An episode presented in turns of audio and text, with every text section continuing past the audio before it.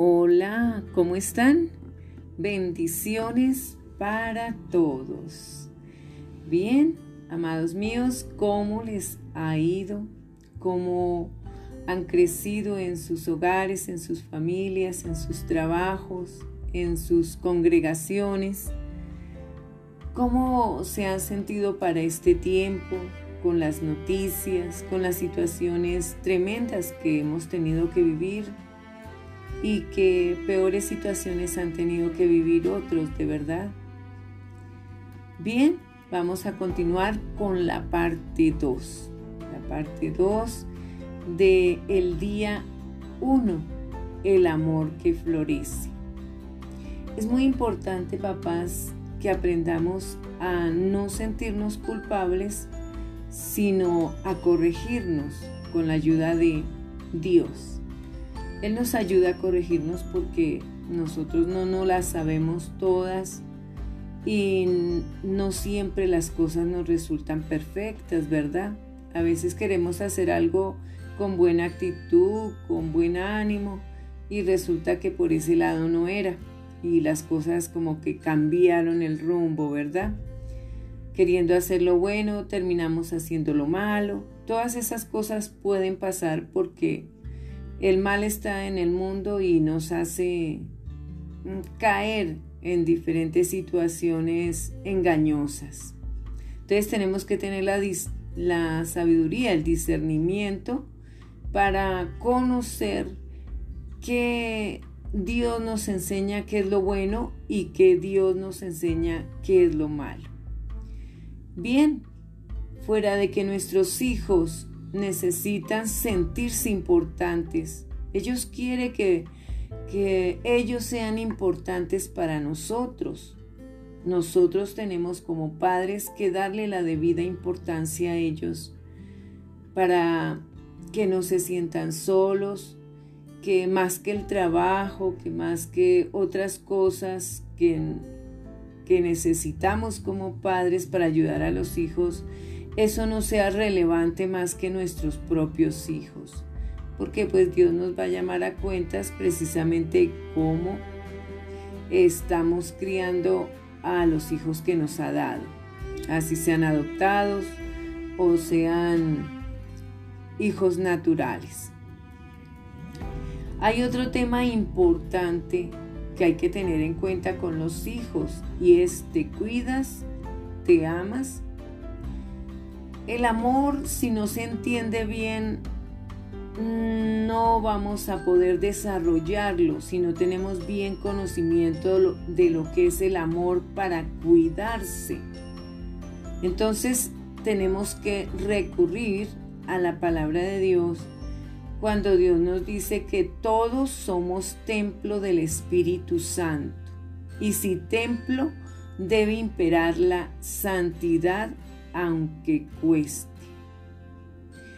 Y esto quiere decir que no le estamos dando importancia a nosotros mismos, nos descuidamos en la relación con Dios, en los alimentos, eso ya es la parte física de, de, nuestro cuerpo, en hacer ejercicio, en ayudar a los demás, la parte de colaboración y quitar el egoísmo de nuestras vidas y terminamos abandonando nuestra salud espiritual como también la física y por ende cómo están nuestros hijos e hijas en el cuidado de sus cuerpos, cómo se visten, qué comportamientos tienen, qué hacen cuando están solos, cuando están ante un computador, ante el televisor, cómo se están cuidando nuestros hijos, cómo estamos cuidando ese templo que es el cuerpo de cada uno de nosotros, porque el cuerpo que Dios nos dio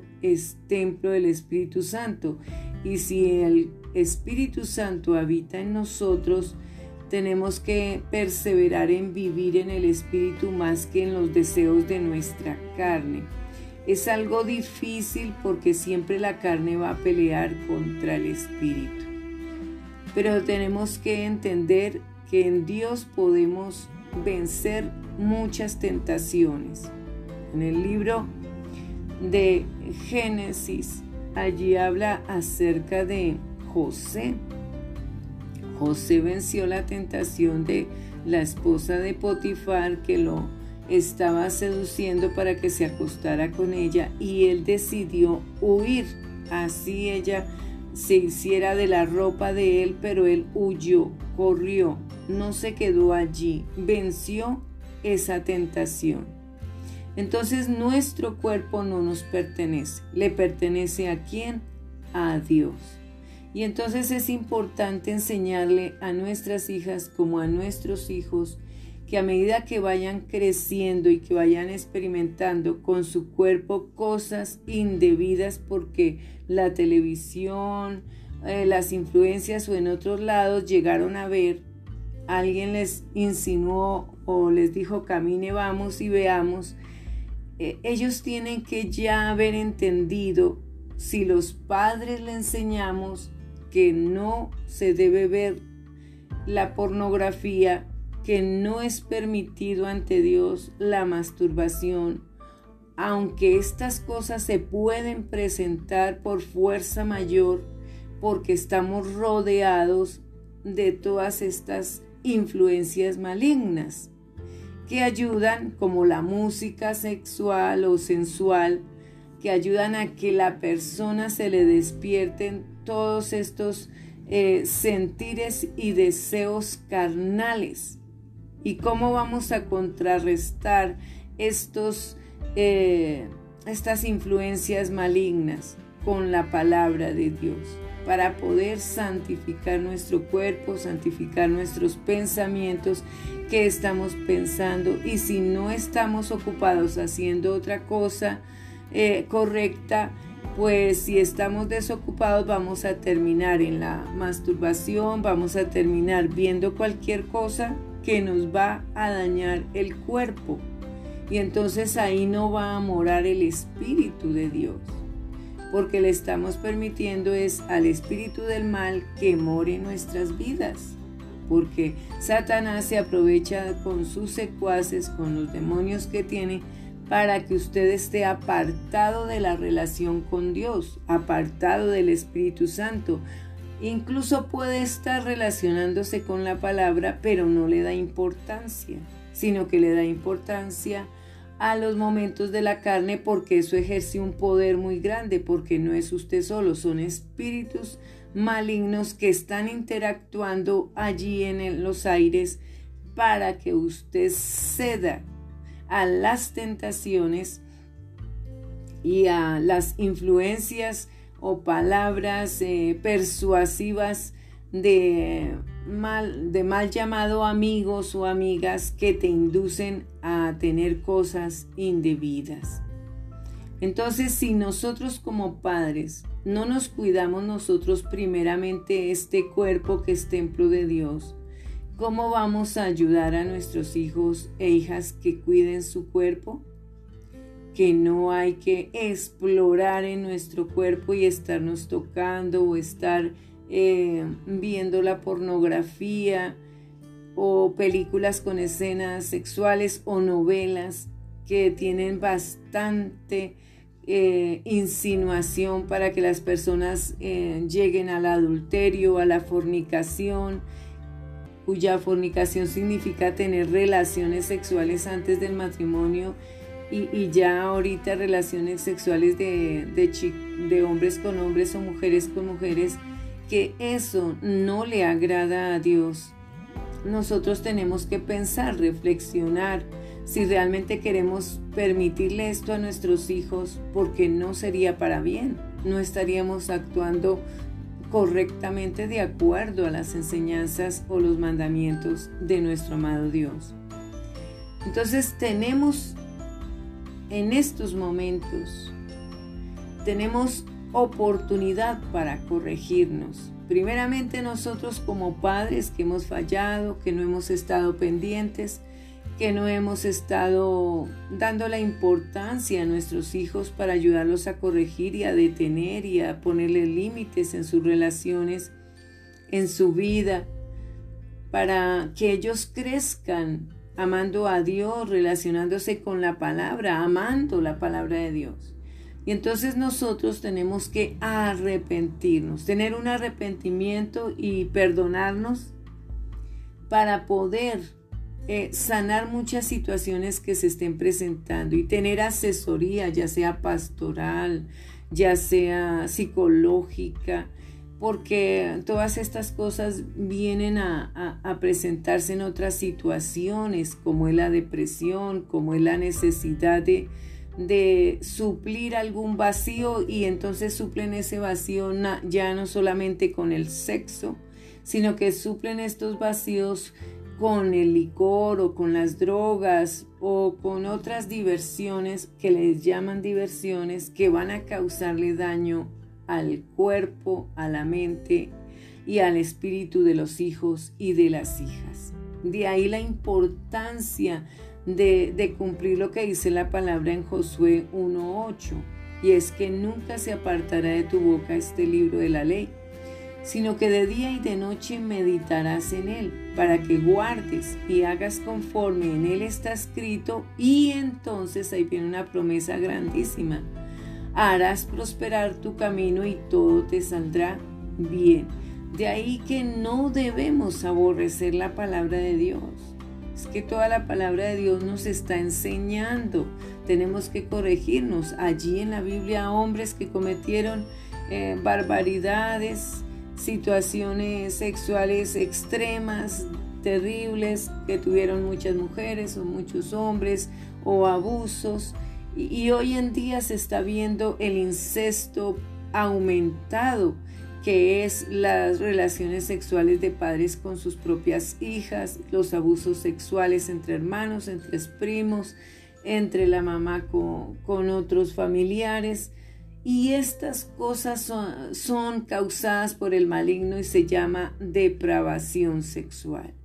No queremos llegar allá, pero muchas familias ya han llegado a esa depravación, a ese desenfreno, a ese descontrol sexual porque hemos permitido todas estas novelas, hemos permitido todas estas películas, hemos permitido estas malas amistades, hemos permitido música, música mundana, y eso daña. Incluso la música ha llegado, la música mundana ha llegado al cristianismo con letras cristianas, pero eso no sirve porque ahí sigue sonando esa música que te lleva a desear eh, cosas sexuales, ¿verdad? A tener la masturbación, a tener eh, el deseo carnal y eso no lo puede dominar en sí el ser humano.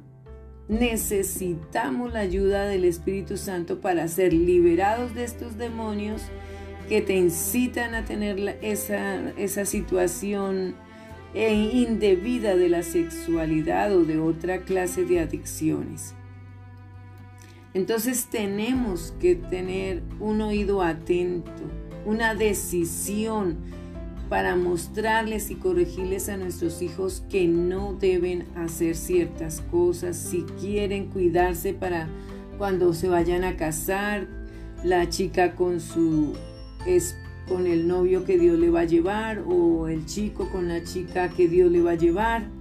Es importante que ellos sepan que deben cuidar su cuerpo, mantenerse eh, sin relaciones antes del matrimonio para que cuando tengan su matrimonio sea su esposa o su esposo la primera persona a la cual conozcan.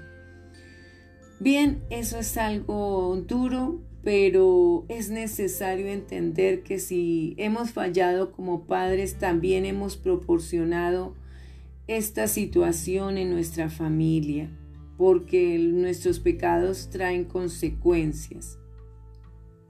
Y para ello necesitamos arrepentirnos y pedirle perdón a Dios, pedirle perdón a los hijos, los hijos eh, y como los padres confesar la realidad de lo que está pasando para poder recibir ayuda.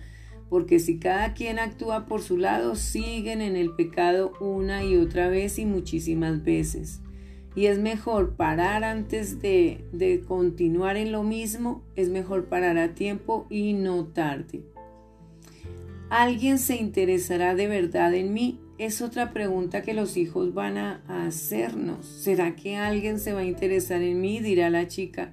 ¿Yo le importaré a alguien? Dirá el hijo. ¿Será que hay, habrá alguna chica que yo le importe, que me valore, que me ame, que me respete, que me trate bien? Entonces depende de nosotros como padres proporcionar a nuestros hijos e hijas la seguridad que necesitan de que en Dios todo se obtiene y que en el mundo existe la persona que Dios tiene para tu hijo o para tu hija. Sí existe, pero hay que saber esperar en el día que Dios haga su voluntad y confiemos de que eso así será. A veces se tardan años, otras veces es pronto, de acuerdo a como Dios con su sabiduría y como Él todo lo sabe, sabe en qué momento oportuno presentar ese hijo o esa hija que va a ser para nuestros hijos.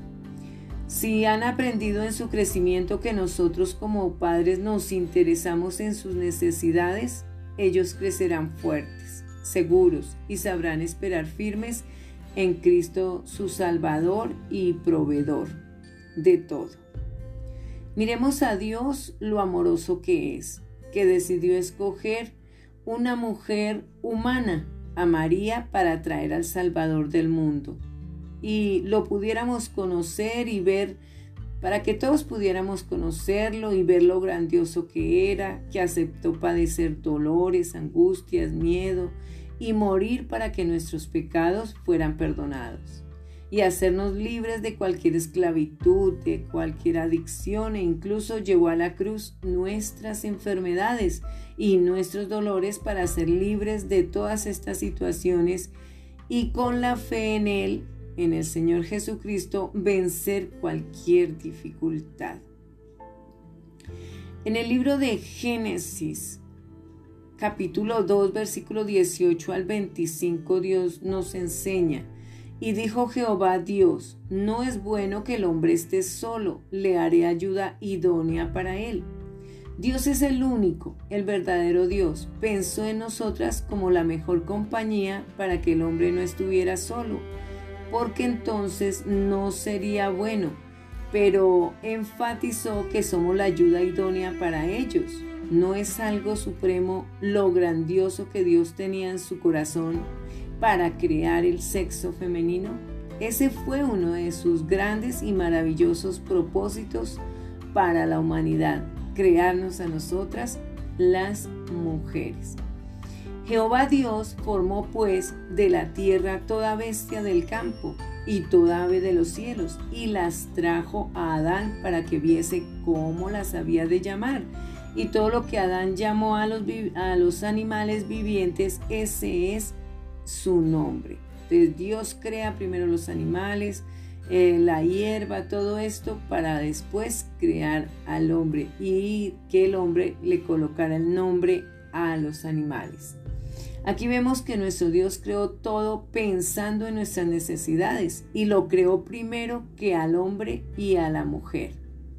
Esto quiere decir que Dios primero prepara todo lo necesario para que podamos estar bien y disfrutar todo lo que Él creó para nuestro beneficio, seguridad, provisión, cuidado de nuestro cuerpo y matrimonio e hijos. Y puso a Adán nombre a toda bestia y ave de los cielos y a todo ganado del campo, mas para Adán no se halló ayuda idónea para él. Dios siempre espera lo mejor de nosotras mujeres, que le creamos, que le confiemos todo, que le obedezcamos, porque es nuestro Dios, nuestro Creador, nuestro maravilloso papá. Y esto significa que al ser ayuda idónea es consultar para todo primeramente a Dios en todo lo que emprendamos. Y lo hacemos ¿Le consultamos a Dios para todo? A veces lo vivimos olvidando. No lo tenemos en cuenta ni para dar gracias en el momento de tomar los alimentos. Entonces Jehová Dios hizo caer sueño profundo sobre Adán, y mientras éste dormía tomó una de sus costillas y cerró la carne en su lugar. Dios quiso que fuéramos nosotras las mujeres parte del hombre, ¿cierto? parte del hombre. ¿Por qué? Porque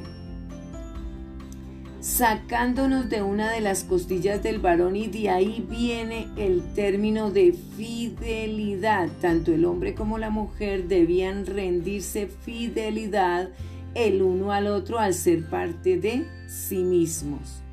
Y eso ocurre, permanece la fidelidad del uno para el otro. ¿Cómo nos tratamos entre esposo y esposa? ¿Con violencia? ¿Con golpes? Eh, no respetamos el cuerpo del uno como del otro y lo maltratamos, damos patadas, qué sé yo, tantas cosas. Tiramos a la persona al piso y estamos tirando ese cuerpo que Dios creó. Hay que respetar a Dios. Y de la costilla que Jehová Dios tomó del hombre, hizo una mujer y la trajo al hombre al crear Dios primero todas las cosas para luego crear al hombre, vemos que el hermoso corazón de nuestro Dios tenía un magnífico propósito, crear el sexo femenino para ser la pareja del hombre, la óptima compañía, la mujer que sería la ayuda idónea para todo. Y eso indica que Dios nos hizo con grande sabiduría para aportarle al esposo sabiamente la administración o mayordomía en conjunto de todos sus planes, donde ambos por igual como parejas, como pareja se escucharan y sabiamente edificaran su hogar y Dios les proveería hijos, empresas, salud y todo lo que necesitaran. Por eso es necesario estar de acuerdo con los propósitos de Dios. Dijo entonces Adán, esto es ahora hueso de mis huesos y carne de mi carne. Esta será llamada varona porque del varón fue tomada. Varona. El hombre comprendió que la mujer era parte de él y por lo tanto debía amarla, respetarla, escucharla, comprenderla, serle fiel, tratarla bien, porque ella era su soporte, su vida con quien podría contar y ver que estaban al mismo nivel de jerarquía, ambos sabios, mas Dios le da al hombre la potestad de figurar como cabeza de la mujer en el sentido de ser el mayor responsable en responder por ella ante Dios, pues Dios nos hizo como el mejor regalo a nosotras las mujeres que un hombre pudiera pensar para el matrimonio y ser grandemente bendecidos por nuestro Creador. Por tanto, dejará el hombre a su padre y a su madre y se unirá a su mujer y serán una sola carne. Lo que Dios hace es indicarnos que ya estamos formando un nuevo hogar propio de los dos donde tendríamos referencia de nuestros padres, pero siempre siguiendo los mandamientos de Dios. Esto quiere decir que como hijos no debemos ser desagradecidos con nuestros padres que nos dieron la vida. No perfecta, pero fueron parte de ello y por lo tanto no debemos jamás abandonarlos porque siguen siendo parte de nosotros, tanto carne como sangre, como huesos, porque de ellos salimos, ¿verdad? Acordémonos, somos carne y hueso de ellos. Les debemos fidelidad, apoyo, compañía, provisión y defensa para lo que necesiten, aunque no sean perfectos para nada. Y algo muy importante, gracias a ellos tenemos mandamiento con promesa de grande bendición, ¿verdad? Como es eh, el de honrar a los padres. Pero ¿qué nos dice el libro de Efesios capítulo 6 versículo 2 al 4? Dice, hijos, obedeced en el Señor a vuestros padres porque esto es justo. Y este es el mandamiento con promesa. Honra a tu padre y a tu madre, que es el primer mandamiento con promesa, para que te vaya bien y seas de larga vida sobre la tierra. Y vosotros padres, no provoquéis a ira a vuestros hijos, sino criadlos en disciplina y amonestación del Señor. Si ve, tenemos que disciplinar con sabiduría y con amor a nuestros hijos. Y amonestación del Señor con la palabra de Dios. Si los padres intervienen en nuestro matrimonio, hay que escucharlos, no desecharlos, ni callarlos, sabiamente amarlos y responderles con todo el respeto que debemos como hijos agradecidos darles. Y si necesitan que les enseñemos o corrijamos algo, hacerlo con la guía del Espíritu Santo. Esto quiere decir que no es en nuestras fuerzas o razones, sino con el poder de Dios, sus enseñanzas. Tanto la nuera como el yerno Ambos deben valorar a sus suegros con todos sus defectos, porque de ahí deriva cómo será su generación de hijos con grandes bendiciones para que la familia permanezca unida y no olvidada.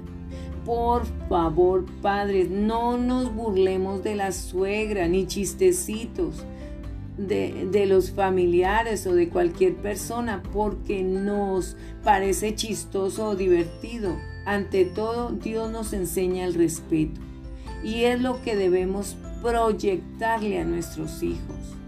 Es que siempre en el mundo habrá y querrán estarse burlando de la suegra. Y lo toman como chiste y hay que respetar a esa mamá de nuestras de la esposa de para los hombres y también para las mujeres respetar a, a la suegra, a la mamá de nuestros esposos. Eso tenemos que hacer. En el mundo les encanta burlarse de todos sin acepciones, pero eso hace parte del mundo y no debe hacer parte de nosotros los hijos e hijas de Dios. Inculquemos palabras de amabilidad, de perdón, de misericordia, de solidaridad, de bienestar y ante todo amor y perdón. Tener tolerancia en debidos momentos, pero no quiere decir que usted sea permisivo y acepte cosas que no le agradan a Dios. Hay que mirar en la Biblia para saber qué es lo que le agrada a Dios. La Biblia lo dice. A veces mayormente se tiene la idea equivocada que hay que vivir solitos la pareja y ya no tener contacto con los padres y familiares. Es lo más erróneo que se pueda creer. El vínculo familiar jamás se debe desintegrar. Seríamos arrogantes si lo hiciéramos. Dios por eso piensa diferente a nosotros. Dios fundó el matrimonio para la multiplicación. Pero ¿qué hacemos antes o después de ser pareja y casados hacemos planes fuera de Dios, no lo consultamos, sino que tomamos la decisión o determinación de no tener hijos, elegir la cantidad de los hijos que queremos y hasta pretender elegir el sexo de la criatura. Tenemos que mirar eso de que así no son las cosas. Nosotros como padres hemos fallado mucho. ¿Por qué no consultamos a Dios?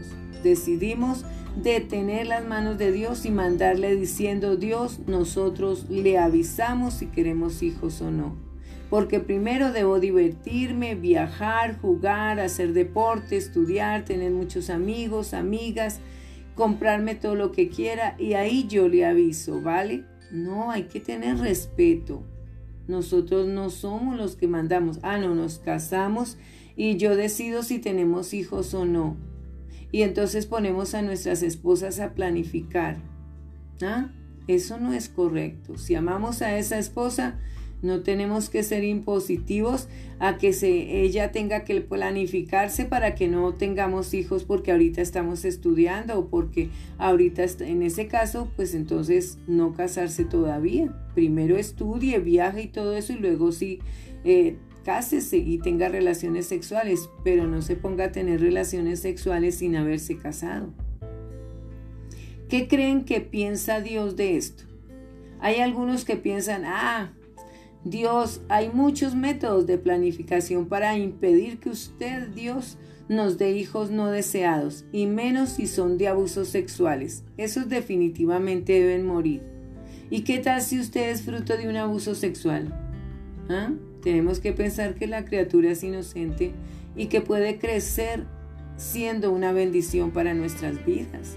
No le quitemos la vida a alguien que ha sido objeto de un abuso sexual porque no tiene la culpa. Tenemos que nosotras como mujeres ser maduras y tener la voluntad y el amor para aceptar esa criatura aunque haya sido producto de una violación. Es un proceso, eso cuesta, pero si hay amor de Dios, usted lo podrá entender, mujer, y podrá apreciar, amar esa criatura. Es que nos falta Dios, nos falta amor. En muchas ocasiones se le hace caso, es más al esposo cuando te dice, o el bebé o yo. Usted verá. Y entonces lo mejor es que aborte o si no, yo la abandono. Y vienen las acusaciones, vienen las intimidaciones, vienen las amenazas y entonces nos dejamos embaucar, engañar y terminamos matando la criatura porque no queremos perder al varón. Mira, no dependamos, y perdonen los hombres, pero nosotras las mujeres y también incluso los hombres, no debemos depender ni los hombres de las mujeres ni las mujeres de los hombres. Tenemos que depender es de Dios. No nos vamos a quedar desamparadas ni desamparados. Dios nos va a ayudar siempre, porque Él es el dueño de todo y el Dios todopoderoso. Así que no nos dejemos intimidar o amenazar porque Dios peleará por nosotros. Si Dios es por nosotros, ¿quién contra nosotros? Dice la palabra de Dios. Y en Cristo somos más que vencedores. ¿Qué piensa usted de esto? ¿Me equivoco? Hasta en algunas congregaciones comunican que los jóvenes deben dejar sus hogares muy mal, por cierto que deben buscar un ancianato para sus viejitos, que si ya están casados son grandes y ya los padres no deben mandarles y no deben obedecerlos. ¿Qué les parece a ustedes esto? Hijos, los padres nunca pierden la autoridad como padres dada por Dios. Les debemos amor y agradecimiento y respeto y perdón. No olvidemos 1 Corintios 12, 12, 27. Los padres hacen parte de nuestra carne, de nuestros huesos, de nuestra sangre. Lo mismo los hijos. Por lo tanto, hacen parte de nuestro cuerpo. No. Por Dios somos familia y la forma de ser agradecidos con Dios es cuidar de nuestros padres, mejor de lo que ellos hayan podido hacer por nosotros. No los descuidemos, nos necesitan si se van a otro país, llévenlos, no los abandonen. ¿O qué esperan que hagan con ustedes cuando estén viejitos y necesitados? Y dice el versículo 25, y estaban ambos desnudos, Adán y su mujer, y no se avergonzaban. No se avergonzaban porque Dios los había unido y los había bendecido como pareja de matrimonio para procrear hijos y obedecer a Dios. Entonces, cuando ellos descubrieron que, que estaban desnudos fue cuando pecaron, cuando escucharon la voz del diablo. Ahí pecaron, ahí sí vieron que estaban desnudos y se cubrieron con hojas. Tremendo, ¿verdad? Cuando nosotros estamos descubiertos y escuchamos la voz de Satanás, pasa lo mismo. Terminamos pecando, terminamos haciendo lo indebido. ¿Por qué? porque le hacemos caso a los deseos de nuestra carne. Eva pecó porque quiso comer el fruto llamativo, delicioso, porque también le dijo el, diablo, serás como Dios. Y entonces ella dijo, uy, no, pues tremendo, yo quiero ser como Dios. Y muchos, por querer ser como Dios, terminan como Satanás, expulsados del cielo. ¿Tengo lo necesario? ¿Qué es tener lo necesario? Es difícil para el ser humano comprender qué es lo necesario. Bien para quien tiene dinero, dirá, tenemos más de lo necesario. ¿Y eso es verdad? No, porque si no hay amor de Dios, de nada vale. Por más que se tenga buena posición financiera, financiera Todos los hogares pasan pruebas, dificultades, peleas, desacuerdos, dolores, enfermedades, falta de provisión, empleo, matrimonio, estudio. Eh, faltan muchas cosas para algunos o para todos porque hemos entendido que el dinero es tenerlo todo y eso no es verdad. Tener dinero no es tenerlo todo porque la felicidad no se obtiene con el dinero. Se tienen carros y esa no es la felicidad. Se tienen las cosas, casas, terrenos y esa no es la felicidad. Eso no hace felicidad a nadie. Se tienen, pero también se puede perder todo eso. La respuesta es clara. Si entendemos qué es tener lo necesario y que se convierta en riquezas incomparables en nuestro vivir, es tener a Dios. Eso es tenerlo todo, tener a Dios. Sí, créalo. Y lo demás no importa, pero llega, se obtiene porque Dios lo da. Él es el que puede proveer absolutamente todo lo que necesitamos, incluyendo la felicidad. En el libro de Hebreos, capítulo 13, versículo 1, en 1 al 6 nos enseña el Señor que permanezca el amor fraternal. Tenemos que ser cariñosos, expresivos con respeto en nuestra familia, con los hijos, con las demás personas que hagan parte de la familia. No os olvidéis de la hospitalidad, porque por ella algunos sin saberlo hospedaron ángeles. Acordaos de los presos como si estuvierais presos juntamente con ellos y de los maltratados, como que también vosotros mismos estáis en el cuerpo. Honroso sea en todos el matrimonio y el lecho sin mancilla, pero a los fornicarios y a los adúlteros los juzgará Dios. Sean vuestras costumbres sin avaricia, contentos con lo que tenéis ahora, porque Él dijo, no te desampararé, ni te dejaré. De manera que podemos decir confiadamente, el Señor es mi ayudador, no temeré lo que me pueda hacer el hombre. Dios nos ha asignado a los papás y a las mamás la tarea de ser los primeros en responder estas preguntas con claridad y constancia a través de los años. Si los hijos no están seguros de que las palabras te amo se apliquen en sus corazones, se verán tentados a buscar validación en su desempeño o en la opinión de otras personas. Habrá muchas inseguridades. El fracaso será más devastador porque su sentido de valor propio y su identidad penden de un hilo. Pero ¿qué sucede cuando un hijo recibe el profundo amor de Dios de sus padres a lo largo de los años? Sus necesidades se ven cubiertas en forma constante. Sus sueños son fielmente estimulados. El hijo disfruta de la comprensión de sus padres. La hija experimenta su afecto. Estos hijos reciben instrucción y protección.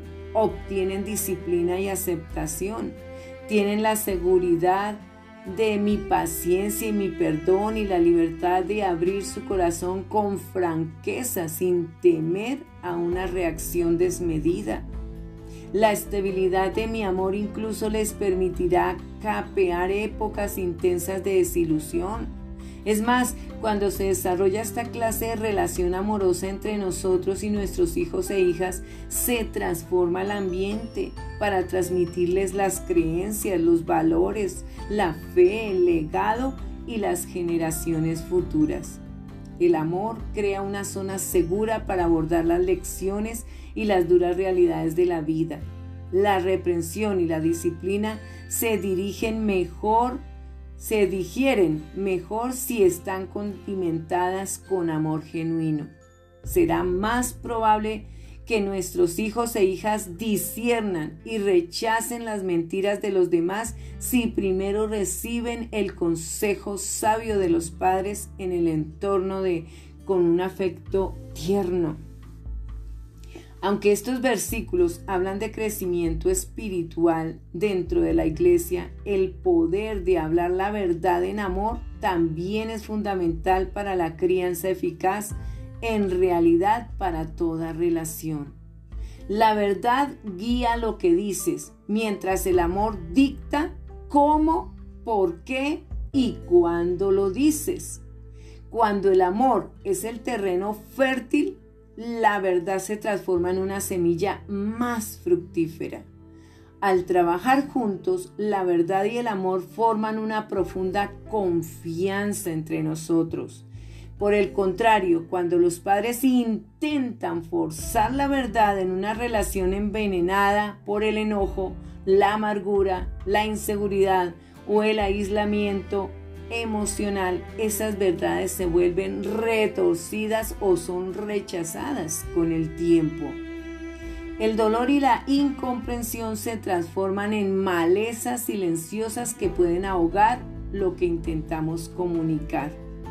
Aún si nos expresamos con claridad, las palabras sabias pueden caer en terreno tóxico.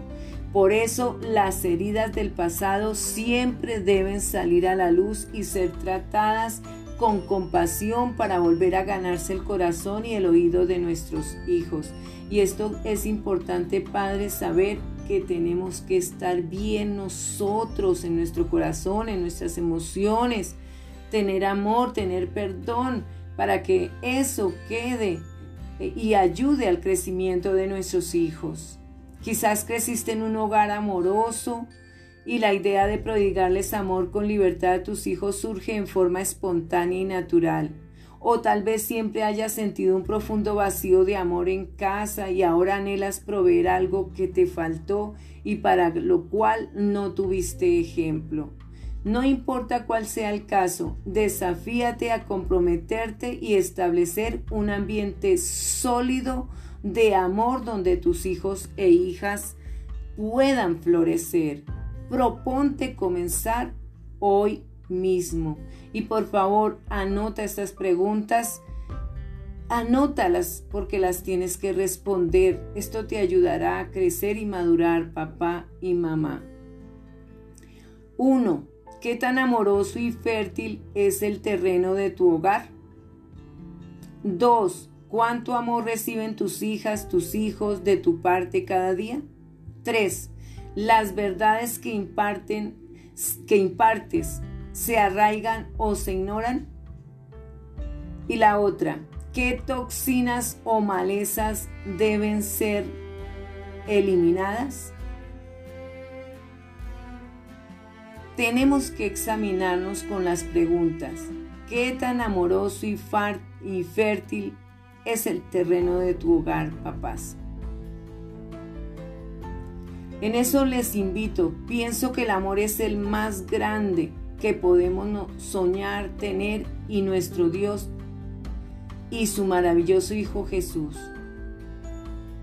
Porque eso es importante que los hijos conozcan ¿Cuánto amor reciben tus hijas, tus hijos de tu parte cada día? Examínate si hay amor o, o no les prestas atención. Las verdades que impartes se arraigan o se ignoran. Des en cuenta si realmente lo que ustedes les enseñan sus hijos lo toman, lo están viviendo o simplemente se burlan y no te hacen caso. ¿Qué toxinas o malezas deben ser eliminadas? Las malas palabras, eh, las tristezas, el enojo, eh, los golpes, la violencia, todo eso es maleza que destruye el hogar. Eso, eso ahoga, destruye el hogar en gran manera. Trae enfermedades, trae situaciones terribles, sufrimiento. El desafío de hoy, las palabras son una manera poderosa de comunicar amor. El primer desafío es simplemente encontrar un momento cuando puedas, por favor Padre, escuche esto, cuando puedas expresarles amor a tus hijas, a tus hijos en forma verbal, ya sea que estén en tu casa o que puedas llamarles por teléfono. Si es posible, asegúrate de que hoy mismo te escuchen pronunciar las palabras te amo. Haz una marca cuando hayas completado el desafío de hoy. ¿Cuál fue el resultado de tu interacción? ¿Te resultó sencillo o difícil? ¿Por qué es tan importante pronunciar estas palabras tan simples, aunque suelen decirse al pasar y por costumbre? Y esta enseñanza de Juan 15:12. Este es mi mandamiento, que os améis unos a otros como yo os he amado. ¿Cuál fue el resultado de tu interacción? Es, anótalo. O sea, cuando vayas a hacer esta situación del amor, del desafío del amor cuando florece, entonces tú vas a anotar qué pasó con tu hijo, qué pasó con tu otro hijo, qué pasó con tu hija, con, tu otra hija, qué ocurrió ahí en esa interacción, papá, mamá. Tienen que anotarlo por separado. Anoten las reacciones de lo que ustedes hicieron. ¿Qué hicieron para lograr mejorar esta situación de esta primera enseñanza, de este primer día de desafío? Anótenlo, papás. Y cuando lo hayan cumplido, reúnanse y, y desen cuenta que Dios es lo mejor para nuestras vidas. Les felicito. Sé que sus hijos se van a salvar, sus hijas se van a salvar. Ustedes van a ser un hogar bendecido por Dios mayormente y van a poder tener la oportunidad de corregirse y vivir para Dios y no dejarse ganar por la carne, sino vivir en el Espíritu. Y Dios, con el poder de su Santo Espíritu, nos va a proteger para que no caigamos en las tentaciones de este mundo que destruyen familias, destruyen vidas terriblemente. Les amo, les abrazo, sé que son los mejores Sé que estamos todos aprendiendo y todos vamos a ser triunfantes y victoriosos en Cristo Jesús. Amén y amén.